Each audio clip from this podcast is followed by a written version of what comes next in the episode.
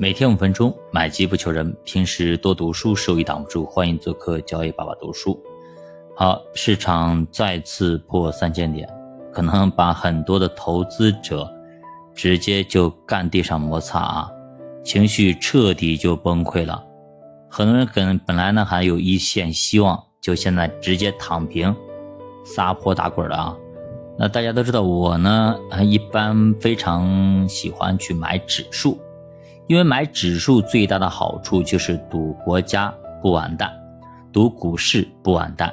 最最最悲观的时候，你敢于加仓，但是现在这个情境、这个环境、这个时点，连这个信心，恐怕大家都已经失去了。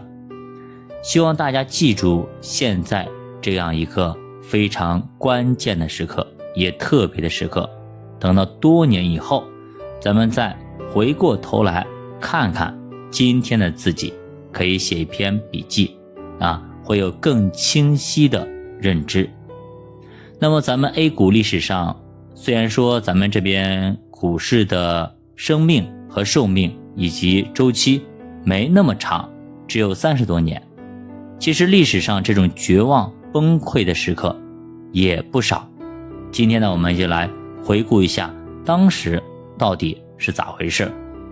好，从 A 股成立这三十年的演绎情况来看，其实过去崩溃的时刻要比现在恐怖很多。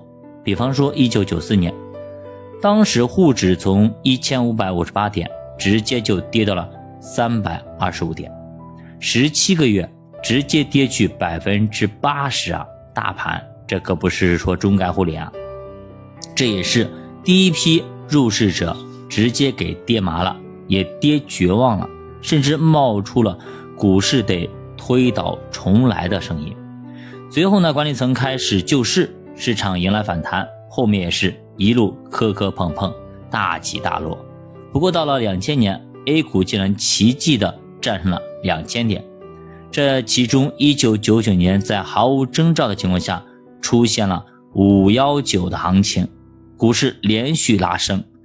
虽然前十年股市代表性没那么强，但是如果折算成年化的话，一百点到两千点，十年也有年化百分之三十以上了。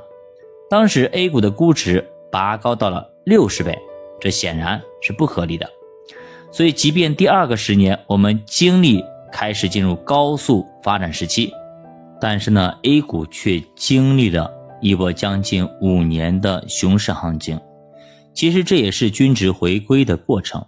两千零五年，A 股迎来了第二次至暗时刻，当时一千三百点被认为是政策底，但是股市却打破信仰，直接跌到了九百九十八点。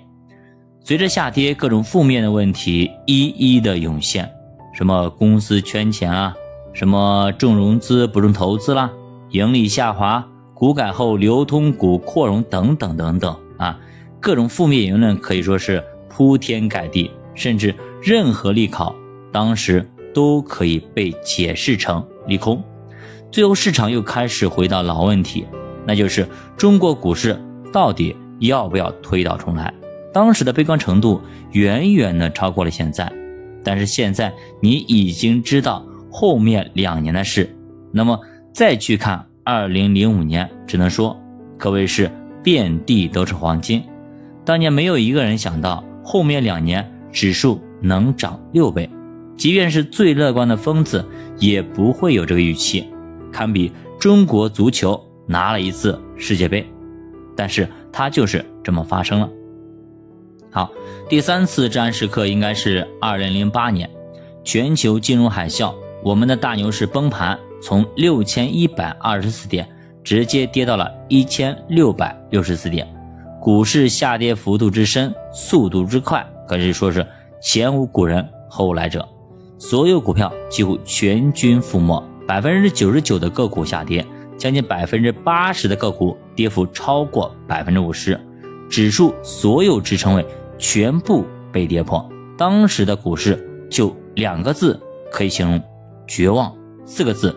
绝对绝望，市场是哀鸿遍野啊，连平安都传出了要破产的消息，大家想的都是百年金融危机即将到来，这次肯定不一样，甚至听到了最多就是中国经济将要崩溃，出口不行了，中国就要完蛋了。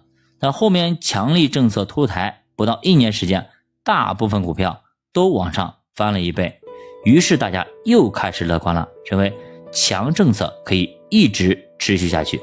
但是产能过剩问题随之而来。二零一零年之后，随着国内经济的降速、经济转型，A 股投资也进入了第三个阶段，结构性愈演愈烈，也就是风格策略开始变得非常重要。